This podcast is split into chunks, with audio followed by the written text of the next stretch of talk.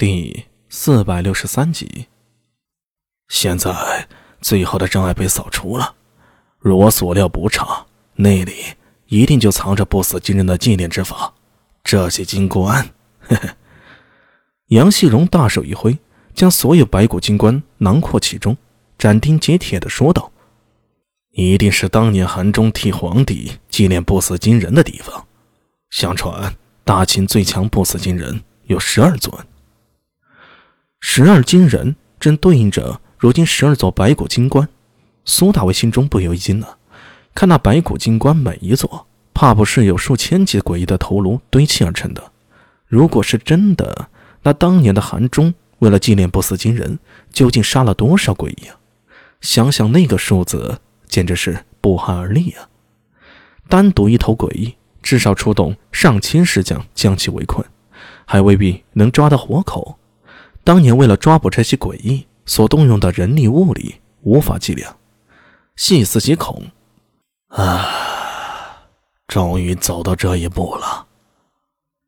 杨新荣发出长长的叹息声。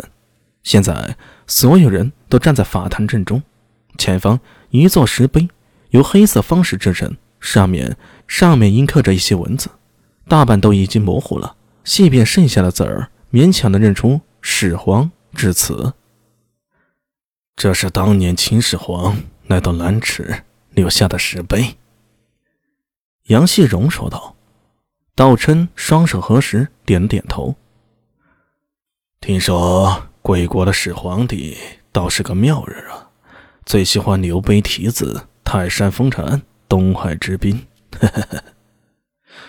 别说那些了，看看这座石塔上面的古篆，是不是封印？这里面的高健的话还没说完，突然闭嘴。所有人随着他的目光看去，只见正面那座数十米高的石塔上有古篆刻文，是秦小篆。孙九娘说道：“韩忠留下的。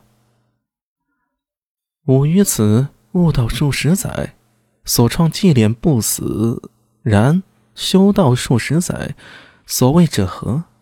兹人是南天日暖，子欲生焉。悲哉，悲哉！最后“悲哉”两个字，苏大为倒是看懂了。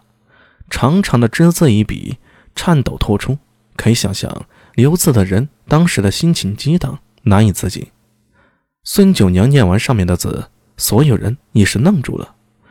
从这留字来看，这韩中似乎是失去了所爱之人，不甚痛心。这与大家心目中那个强大的方式、纪念诡异的修仙者是截然相反的形象。杨希荣喃喃地说道：“晋人干宝《搜神记》里曾提到一个故事，传说吴王夫差的小女儿自欲爱慕韩崇，并想嫁给他，但没有成功，因此忧郁而死。韩崇从外地游学回来，前往他的墓上哀悼。”忽然，紫玉现出原形，赠送明珠给韩冲，并为他唱歌。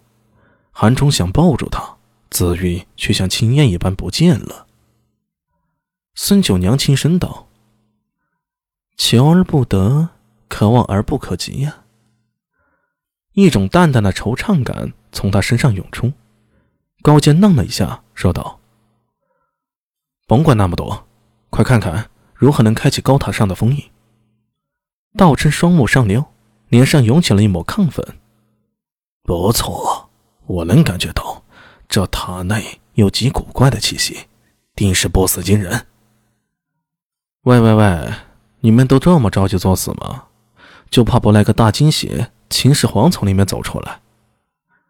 苏大为心里暗自吐槽，但无论他心里如何想，都挡不住杨新荣等人的迫不及待。道琛、杨新荣。高健、学子，还有范斯纳罗几人一拥而上，对着高塔。有人念动高塔上的符咒，有人举起手里的钥匙。阵阵奇异的感觉从道琛手里的古铜罗盘，从学子手里的勾玉，还有高健手中的玉简传出。一阵心悸的感觉再次从苏大为心里浮现。这种感觉是……砰咚！所有人心脏猛地狂跳一下，又来了。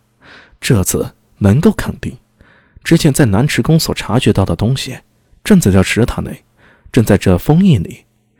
伴随着道琛他们引动法器，似乎要将某种沉眠的东西给唤醒了。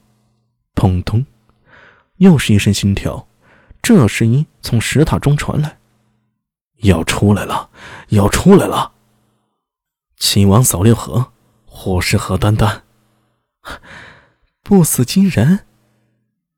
杨希荣、高健、道琛、纳罗等人也陷入到风热的顶峰。就在此时，一声悠长的叹息随风吹入杨希荣等人的耳中。唉，诸位，该收手了。这声音很轻，轻的就像贴着耳边呢喃，语气也很轻松，仿佛老友在低语。杨希荣和道琛、高健等人，狂热的心瞬间跌落冰窖。